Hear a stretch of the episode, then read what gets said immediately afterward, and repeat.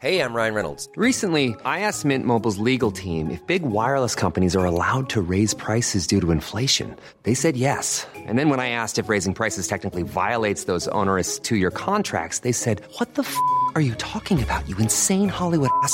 So to recap, we're cutting the price of Mint Unlimited from $30 a month to just $15 a month. Give it a try at mintmobile.com slash switch. $45 upfront for three months plus taxes and fees. Promo rate for new customers for limited time. Unlimited more than 40 gigabytes per month. Slows. Full terms at mintmobile.com. Burrow is a furniture company known for timeless design and thoughtful construction and free shipping. And that extends to their outdoor collection. Their outdoor furniture is built to withstand the elements, featuring rust-proof stainless steel hardware, weather-ready teak, and quick-dry foam cushions. For Memorial Day, get 15% off your Burrow purchase at burrow.com slash ACAST and up to 25% off outdoor. That's up to 25% off outdoor furniture at burrow.com slash ACAST. Bonjour à tous et bienvenue sur Cosmos. Après avoir parlé du matérialisme la semaine dernière, je voudrais aujourd'hui en approfondir certains aspects et voir comment il a pu, toujours au XVIIIe siècle, donner lieu à des interprétations philosophiques radicales, notamment chez un auteur comme le Marquis de Sade. Sade est d'ailleurs un écrivain qui se présente lui-même comme un philosophe. Je suis philosophe, dit-il dans sa correspondance, et à ce titre, il ne fait pas que produire des œuvres de fiction, mais bien plus profondément, il est de ceux qui développent dans leurs romans une véritable pensée sur l'homme, le monde et le rapport entre les deux. Sade est également un auteur extrêmement célèbre aujourd'hui, et cela même si, d'une manière générale, le grand public connaît peu ses véritables idées, lesquelles, comme nous le verrons, sont assez problématiques dans le contexte des Lumières, car il prend le contre-pied de la philosophie morale de son époque. D'ailleurs, il aurait pu rester totalement dans l'oubli si le poète Apollinaire, au début du XXe siècle, ainsi que les représentants du surréalisme, comme André Breton notamment, ne l'avaient pas redécouvert et ne l'avaient pas célébré comme un véritable génie littéraire. Alors, Sade mérite-t-il cette célébration? Peut-on dire qu'il est un penseur immoral ou amoral, ce qui n'est pas la même chose Et à quoi ou à qui s'oppose-t-il véritablement dans l'ensemble de son œuvre, mais plus précisément dans l'un de ses romans les plus célèbres et probablement le plus cru, Justine ou les malheurs de la vertu. Il existe trois versions de ce texte, car Sade a d'abord publié une nouvelle, Les infortunes de la vertu, rédigée en 1787, sur laquelle l'auteur est revenu pour la modifier, l'augmenter de longues scènes sexuelles et de réflexions philosophiques, et en faire un roman, Justine, ou les malheurs de la vertu, publié en 1791 viendront enfin une troisième version, la Nouvelle Justine, en 1799, et une suite publiée en 1801, L'histoire de Juliette ou les prospérités du vice. Le roman raconte l'histoire de deux sœurs, d'origine bourgeoise, Juliette l'aînée, qui a 15 ans, et Justine la cadette, 12 ans, mais dont les parents meurent après un revers de fortune laissant les deux fillettes sans famille et quasiment sans ressources. Et c'est pourquoi elles sont renvoyées de leur couvent. Mais comme elles ont des caractères très différents, elles décident tout de suite de se séparer et de suivre leur chemin chacune de leur côté. Or, Juliette, qui est intéressée par l'argent, bien décidée à se faire une place dans le monde, et cela même si elle doit passer par tous les moyens, notamment illégaux, et contraire à la vertu, comme le vol, la prostitution, la trahison, le mensonge, voire le meurtre, Juliette va trouver en récompense de tous ses forfaits le bonheur et le succès au-delà de toutes ses espérances. En revanche, Justine, dont le parcours va constituer toute la trame du roman, est au contraire une jeune fille qui ne parle que de vertu, de piété et de pureté morale, mais qui, de rencontre en rencontre, va mener une existence faite de malheurs toujours plus grands. Justine est donc une véritable martyre de la violence et de la lubricité des hommes. Elle sera violée quasiment tout au long du roman par des personnages toujours différents, mais toujours monstrueux, insultés, battus, livrés aux chiens, torturés, marqués au fer, et avec cela accusés de toutes sortes de choses, notamment de meurtres, poursuivis, livrés aux gendarmes et traînés devant les tribunaux, bien sûr malgré son innocence, et justement parce qu'elle a refusé de participer au crime de ses accusateurs, qui sont eux les vrais coupables. L'œuvre, comme tous les romans de Sade, se présente comme une suite d'épisodes, lesquels correspondent à des rencontres et à des descriptions littéralement pornographiques, entrecoupées par des dissertations philosophiques, dans lesquelles les agresseurs de Justine lui exposent avec toujours plus de précision leur conception du monde. À travers eux, c'est donc Sade qui s'exprime pour dévoiler sa pensée. Mais alors justement, quelle est-elle? Car j'ai dit tout à l'heure qu'elle était assez méconnue. Alors, en quoi consiste-t-elle exactement? Sade se revendique lui-même du courant matérialiste, dont nous avons parlé la semaine dernière, très important au XVIIIe siècle, et s'inspire, voire cite parfois des auteurs comme Lamétrie ou Dolbach. Autrement dit, il pense qu'il n'existe que de la matière, et que le monde n'est pas soumis à une transcendance, ce qui fait de lui un athée, même si son athéisme est problématique, comme nous le verrons tout à l'heure. La conséquence, c'est un déterminisme absolu, et donc l'impossibilité pour les hommes de choisir quoi que ce soit dans le monde, leur caractère ou la direction à donner à leur vie. Tout est pour ainsi dire déjà inscrit dans la nature, dont ils ne sont qu'une modalité. Or, ce déterminisme naturel exclut du même coup toute valeur. Il n'y a ni bien ni mal dans le monde, et donc aucune morale dans les phénomènes ou dans les relations entre individus.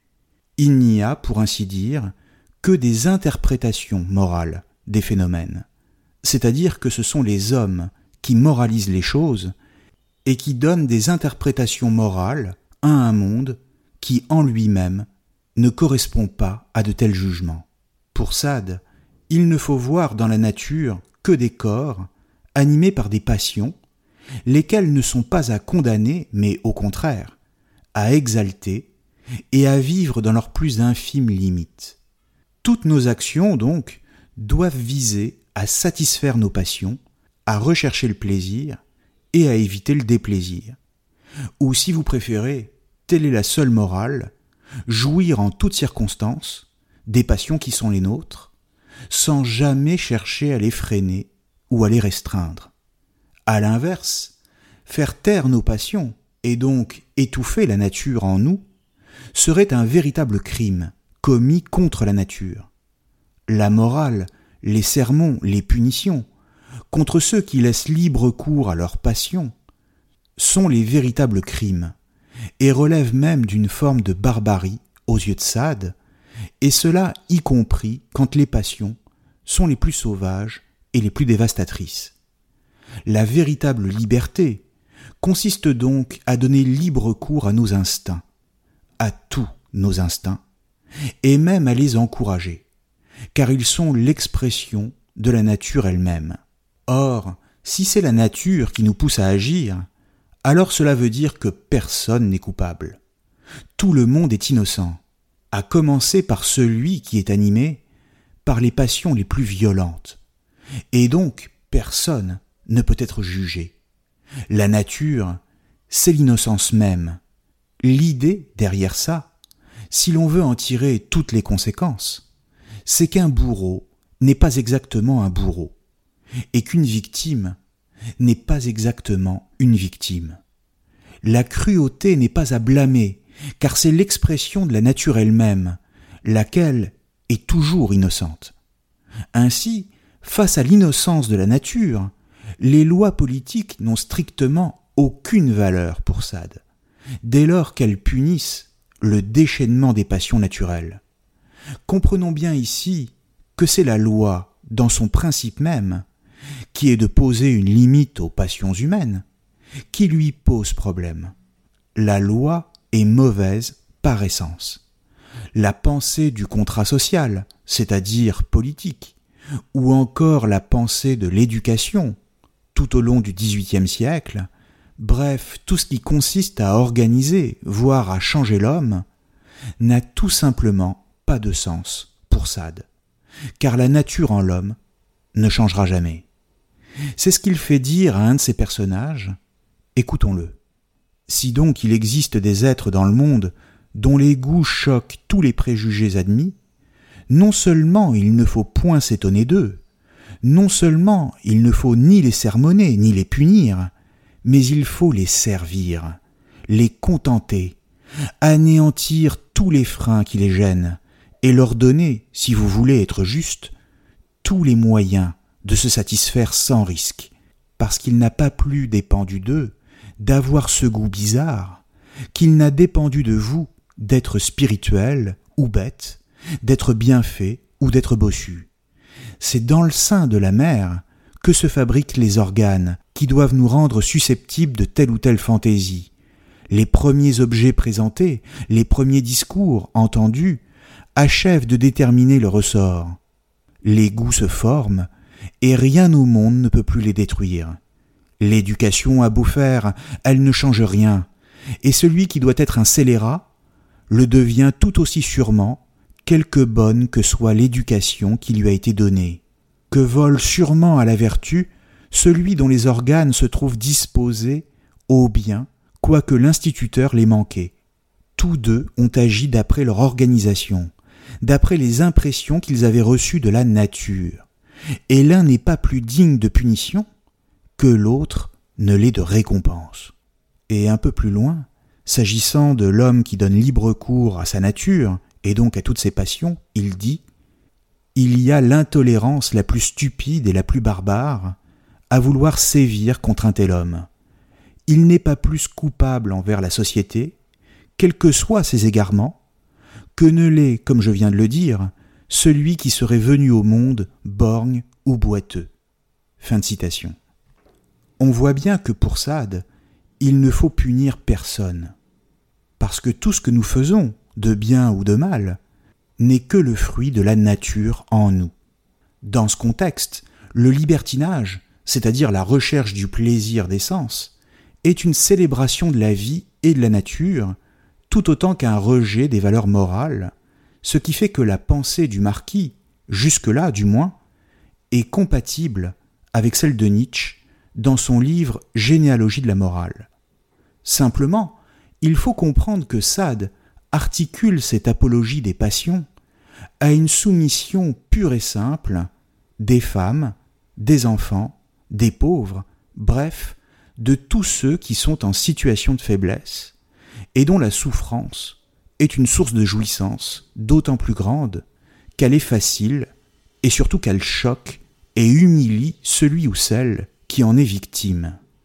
La nature, aux yeux de Sade, c'est une notion qui renvoie à une puissance de destruction, laquelle est présente en tout homme selon des modalités ou des proportions différentes pour chaque individu.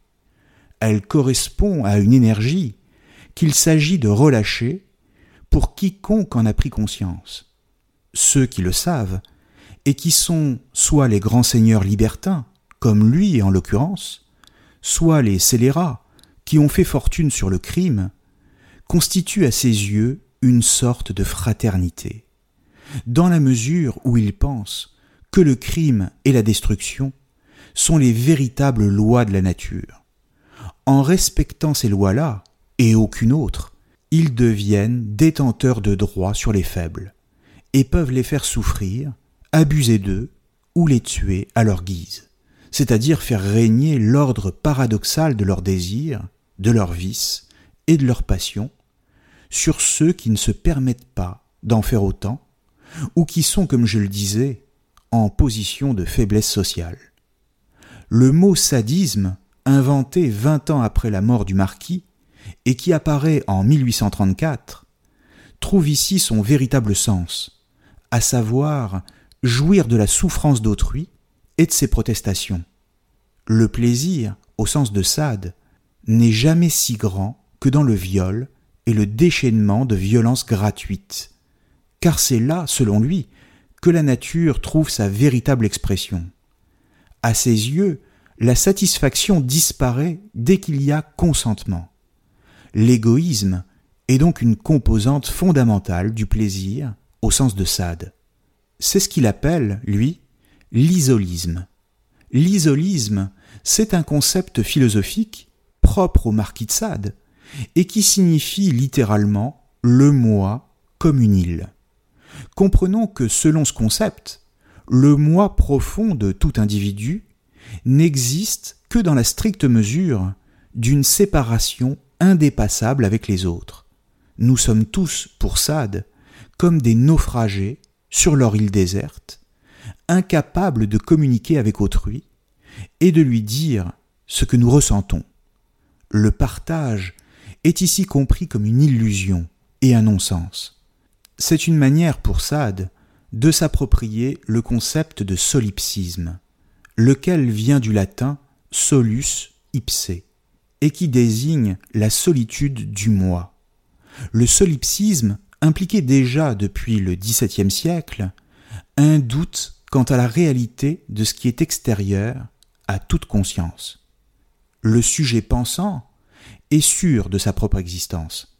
C'est notamment l'expérience du cogito chez Descartes. Mais il continue de douter de l'existence des choses autour de lui, et donc du monde, parce qu'il ne peut pas sortir de lui-même. Or, de la même manière que le solipsisme, l'isolisme sadien implique que tout homme ne peut communiquer sa jouissance parce qu'elle est vécue intérieurement, et donc que celle-ci est toujours solitaire dans l'acte sexuel, indépendamment du ou de la partenaire. Cette dernière n'est donc qu'un être relatif, qui n'existe que dans la mesure du plaisir qu'elle peut donner, mais pas en fonction du plaisir qu'elle peut recevoir. En clair, c'est un objet. Un objet dont la satisfaction qu'on en retire sera d'autant plus forte que la douleur et la peine qui lui est infligée sera plus grande. Dès lors, One size fits all seemed like a good idea for clothes Nice dress. Uh, it's a it's a t-shirt. until you tried it on. Same goes for your healthcare. That's why United Healthcare offers a variety of flexible, budget friendly coverage for medical, vision, dental, and more. So, whether you're between jobs, coming off a parent's plan, or even missed open enrollment, you can find the plan that fits you best. Find out more about United Healthcare coverage at uh1.com. That's uh1.com. Planning for your next trip? Elevate your travel style with Quince. Quince has all the jet setting essentials you'll want for your next getaway, like European linen, premium luggage options, buttery soft Italian leather bags, and so much more. And is all priced at 50 to 80% less than similar brands. Plus, Quince only works with factories that use safe and ethical manufacturing practices. Pack your bags with high-quality essentials you'll be wearing for vacations to come with Quince. Go to quince.com slash pack for free shipping and 365-day returns. Quality sleep is essential. That's why the Sleep Number Smart Bed is designed for your ever evolving sleep needs. Need a bed that's firmer or softer on either side? Helps you sleep at a comfortable temperature? Sleep Number Smart Beds let you individualize your comfort so you sleep better together. JD Power ranks Sleep Number number 1 in customer satisfaction with mattresses purchased in-store. And now, save 50% on the Sleep Number limited edition Smart Bed for a limited time. For JD Power 2023 award information, visit jdpower.com/awards. Only at a Sleep Number store or sleepnumber.com. Everyone knows therapy is great for solving problems, but getting therapy has its own problems too, like finding the right therapist, fitting into their schedule, and of course, the cost. Well, BetterHelp can solve those problems. It's totally online and built around your schedule. It's surprisingly affordable too. Connect with a credentialed therapist by phone, video, or online chat, all from the comfort of your home. Visit betterhelp.com to learn more and save 10% on your first month. That's BetterHelp H E L P. Sade fait sauter toutes les limites, toutes les barrières, pour partir en quête d'un plaisir sans fin. Tout est permis, car la seule morale, c'est l'exaltation des passions violentes. Le vrai crime pour Sade consiste à s'y opposer. Tout est possible, car c'est la nature elle-même qui le prescrit. C'est d'ailleurs ainsi que, dans le roman, le personnage du moine Clément explique à la malheureuse Justine les raisons de sa conduite envers elle. Expliquons rapidement de quoi il s'agit. Justine, qui est maintenant âgée de vingt ans, a frappé à la porte d'un monastère, le monastère de Bois-Sainte-Marie, appartenant à l'ordre des bénédictins, pensant y trouver enfin la paix et le secours de Dieu. Mais après s'être assurée qu'elle était seule au monde, et que personne n'avait connaissance de sa présence ici, les moines l'ont faite prisonnière et réduit à l'état d'esclave sexuelle. Justine se retrouve alors dans une véritable forteresse, ayant toutes les allures d'un monastère respectable, mais qui est en réalité une prison, où des dizaines de jeunes femmes sont enfermées et qui subissent le même sort qu'elles, alors qu'au dehors, les moines sont célébrés pour leur piété, et que le supérieur est un proche du pape, et qu'il sera d'ailleurs bientôt honoré par une promotion. Le monastère est entouré de sept murs de fortification qui rendent toute évasion impossible. À l'intérieur, tout est parfaitement organisé, avec un règlement à respecter pour les victimes, des châtiments prévus en cas de contestation ou de mauvais esprit, et les mères supérieures sont elles-mêmes partie prenante de la situation, voire en tirent de multiples avantages. Enfin, quand il arrive qu'une victime des moines prenne le parti d'accepter son sort, ou qu'elle en tire une forme de satisfaction, par l'habitude par exemple, après plusieurs années d'enfermement, les moines s'en débarrassent et la font disparaître. Pourquoi? Parce que, comme je l'ai dit tout à l'heure, il est important que la domination s'exerce sur un être faible, sans moyen de répondre, et qui surtout éprouve de l'horreur à sa situation. C'est la condition du plaisir des moines, c'est-à-dire du plaisir au sens sadien du terme. Domination, violence, cruauté, et réduction de l'autre à l'état d'objet. La moindre protestation ou tentative d'émouvoir les moines par des supplications larmoyantes se solde systématiquement de manière impitoyable par plus de coups et plus de sévices. C'est dans ce contexte que le moine Clément parle à Justine dans un dialogue qui, encore une fois, n'est pas sans rappeler le Nietzsche de la première partie de généalogie de la morale. Précisons ici que Justine, dans ce texte, se fait appeler Thérèse. Laissons-leur la parole. Mais l'homme dont vous parlez est un monstre. L'homme dont je parle est celui de la nature. C'est une bête féroce. Eh bien, le tigre, le léopard dont cet homme est, si tu veux, l'image, n'est-il pas comme lui, créé par la nature, et créé pour remplir les intentions de la nature? Le loup qui dévore l'agneau accomplit les vues de cette mère commune, comme le malfaiteur qui détruit l'objet de sa vengeance ou de sa lubricité. Oh. Vous aurez beau dire, mon père, je n'admettrai jamais cette lubricité destructive. Parce que tu crains d'en devenir l'objet. Voilà l'égoïsme. Changeons de rôle, et tu la concevras. Interroge l'agneau. Il n'entendra pas non plus que le loup puisse le dévorer. Demande au loup à quoi sert l'agneau. À me nourrir, répondra-t-il des loups qui mangent des agneaux, des agneaux dévorés par les loups. Le fort qui sacrifie le faible, le faible, la victime du fort, voilà la nature, voilà ses vues, voilà ses plans. Une action et une réaction perpétuelle, une foule de vices et de vertus, un parfait équilibre, en un mot, résultant de l'égalité du bien et du mal sur la terre. Équilibre essentiel au maintien des astres, à la végétation, et sans lequel tout serait à l'instant détruit. Ô Thérèse, elle serait bien étonnée, cette nature, si elle pouvait un instant raisonner avec nous, et que nous lui disions que ces crimes qui la servent, que ces forfaits qu'elle exige et qu'elle nous inspire, nous sont punis par des lois qui nous assurent être l'image des siennes. Imbécile, nous répondrait-elle, dors, bois, mange, et commets sans peur de tels crimes, quand bon te semblera.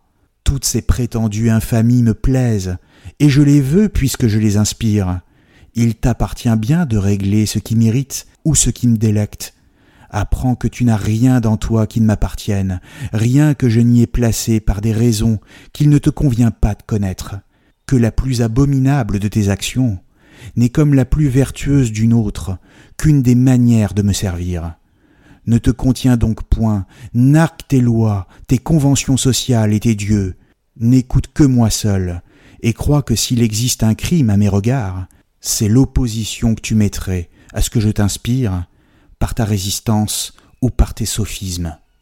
Ô juste ciel, m'écriai-je, vous me faites frémir. S'il n'y avait pas de crime contre la nature, d'où nous viendrait donc cette répugnance invincible que nous éprouvons pour de certains délits?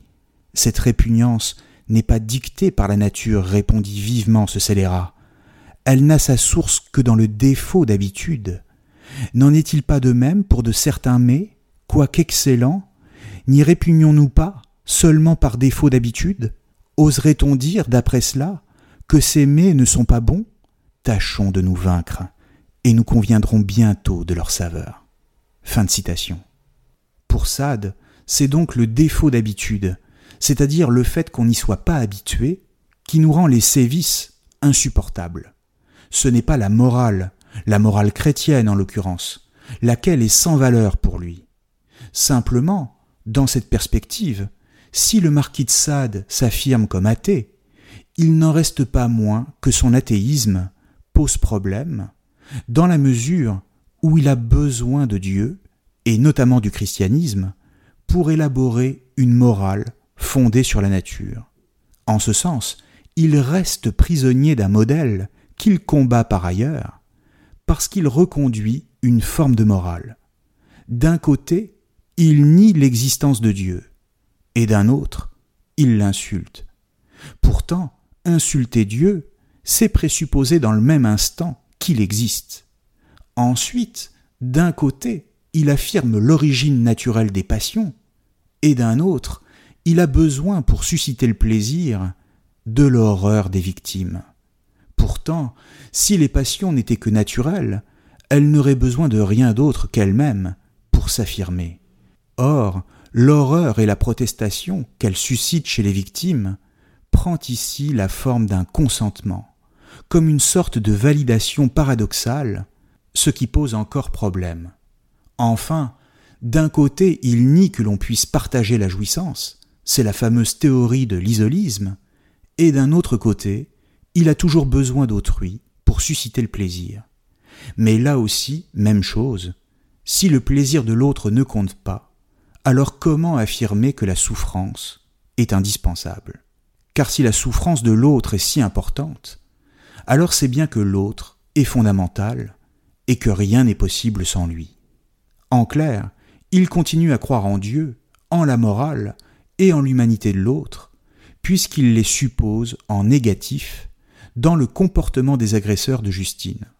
Pour le dire très simplement, le sadique a non seulement besoin d'une Justine, mais en plus, il lui est nécessaire qu'elle soit vertueuse, qu'elle croie en Dieu, et qu'elle soit fidèle à la morale pour pouvoir jouir d'elle.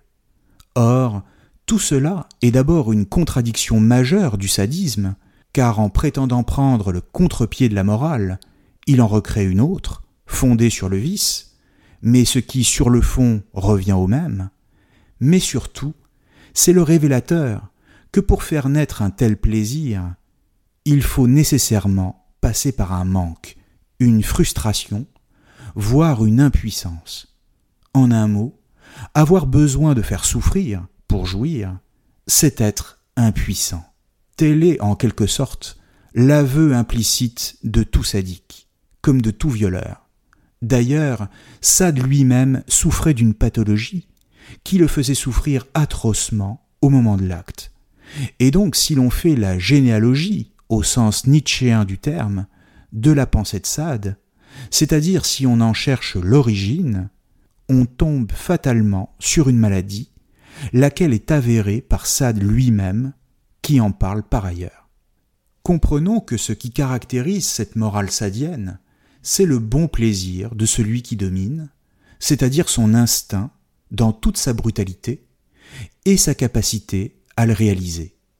Autrement dit, Sade fonde une morale de la subjectivité basée sur le plaisir des sens. Une morale de la subjectivité, cela veut dire en quelque sorte à chacun sa morale en fonction de ce qu'il désire. Et c'est justement pourquoi ça nous choque. Parce que pour nous, la morale ne peut en aucun cas reposer sur le plaisir personnel, recherché par tel ou tel individu. Il faut qu'elle réponde, pour être appelée morale, à des critères non pas subjectifs, mais objectifs, c'est-à-dire qui soient les mêmes pour tout le monde. Or, c'est précisément ce que nous explique le philosophe Emmanuel Kant dans ses livres Fondements de la métaphysique des mœurs et Critique de la raison pratique. En quelque sorte, Kant est l'adversaire de Sade sur le plan des idées.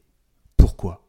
Eh bien parce que la morale kantienne répond à cette exigence d'universalité en tant qu'elle repose non sur l'essence d'un tel ou d'un tel, mais sur la raison, laquelle n'appartient à personne et commande à tous de la même manière. Il s'agit donc d'une loi, tout le contraire de Sade donc. Simplement, cette loi morale n'a aucun contenu. Elle n'est que formelle, c'est-à-dire qu'elle ne nous dit pas ce que nous devons faire, mais plutôt comment et vers quoi nous devons orienter notre action.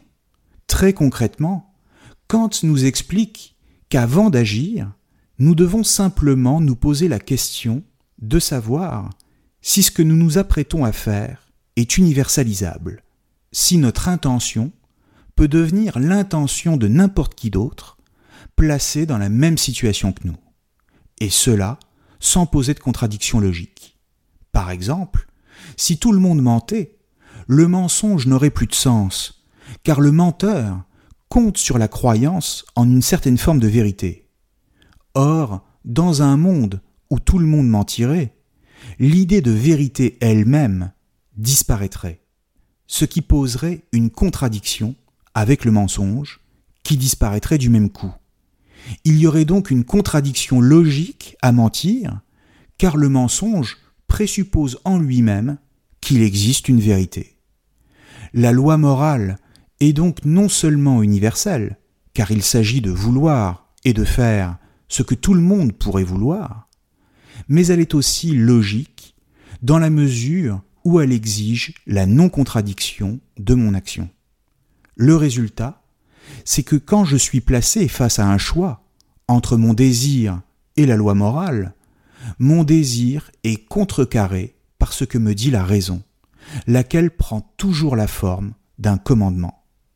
Kant appelle ça un impératif catégorique, c'est-à-dire qui ne se discute pas, qui ne souffre aucun manquement. Ou, si vous préférez, je dois surmonter mon désir, je dois triompher de mes instincts, et donc de la nature qui parle en moi. Je dois m'élever au-dessus d'elle, en me maîtrisant moi-même, et cela par pur respect du devoir, non par un calcul d'intérêt. Cette acceptation du devoir est même pour Kant la seule façon de conquérir ma liberté, en me soumettant à ce que m'impose la loi de la raison, c'est-à-dire la loi morale. Mais alors, pourquoi le dois-je exactement? Eh bien, tout simplement parce que je suis un homme, et qu'en résistant à ce qui me fait envie, je me rends digne de l'humanité. C'est ce qu'il appelle la dignité humaine, c'est-à-dire ce pouvoir qu'a tout homme de résister à ce qui lui fait envie dès lors que son désir s'oppose à la morale. Dans ces conditions, il y aurait une contradiction logique pour Kant à fonder une morale dans laquelle je pourrais faire ce que bon me semblerait d'autrui, et à m'en servir comme d'un objet. Car ce faisant, n'importe qui pourrait faire la même chose avec moi. Simplement, cette soumission à la loi morale est aussi à comprendre pour Kant comme une humiliation de l'homme, lequel est ramené à sa dimension dérisoire par rapport à un devoir qui est démesuré pour lui et qui lui fait encourir le risque du désespoir de ne jamais pouvoir être heureux et de ne pouvoir jamais jouir de rien. C'est aussi le risque. Pour le dire très simplement, entre Sade d'un côté et Kant de l'autre, deux ordres se font face, celui du plaisir chez Sade et celui de la loi morale et du devoir chez Kant. Et l'on peut à bon droit se demander si les deux ne sont pas aussi terrifiants l'un que l'autre. Alors, certains ont vu chez le divin marquis un écrivain et un penseur révolutionnaire, voire féministe dans certains textes, aussi étrange que cela puisse paraître. Ce qui est vrai, c'est que dans une certaine mesure, Sade permet de penser le plaisir indépendamment de toute idée de bien ou de mal, et de le définir comme la manifestation de la nature. En ce sens, Sade a raison, le plaisir n'est pas contre nature, au contraire même. Mais, et c'est bien là sa limite, dans la stricte mesure où il fait l'objet d'un consentement, c'est-à-dire où tout le monde est d'accord. À la fin des fins, telle est la condition sine qua non de tout plaisir. Merci à tous et à très bientôt sur Cosmos. Planning for your next trip? Elevate your travel style with Quince. Quince has all the jet setting essentials you'll want for your next getaway, like European linen, premium luggage options, buttery soft Italian leather bags, and so much more. And is all priced at 50 to 80% less than similar brands. Plus, Quince only works with factories that use safe and ethical manufacturing practices. Pack your bags with high-quality essentials you'll be wearing for vacations to come with Quince. Go to quince.com/pack for free shipping and 365-day returns. Mom deserves the best, and there's no better place to shop for Mother's Day than Whole Foods Market. They're your destination for unbeatable savings, from premium gifts to show-stopping flowers and irresistible desserts. Start by saving 33% with Prime on all body care and candles. Then get a 15-stem bunch of tulips for just $9.99 each with Prime. Round out Mom's menu with festive rosé, irresistible berry chantilly cake, and more special treats. Come celebrate Mother's Day at Whole Foods Market.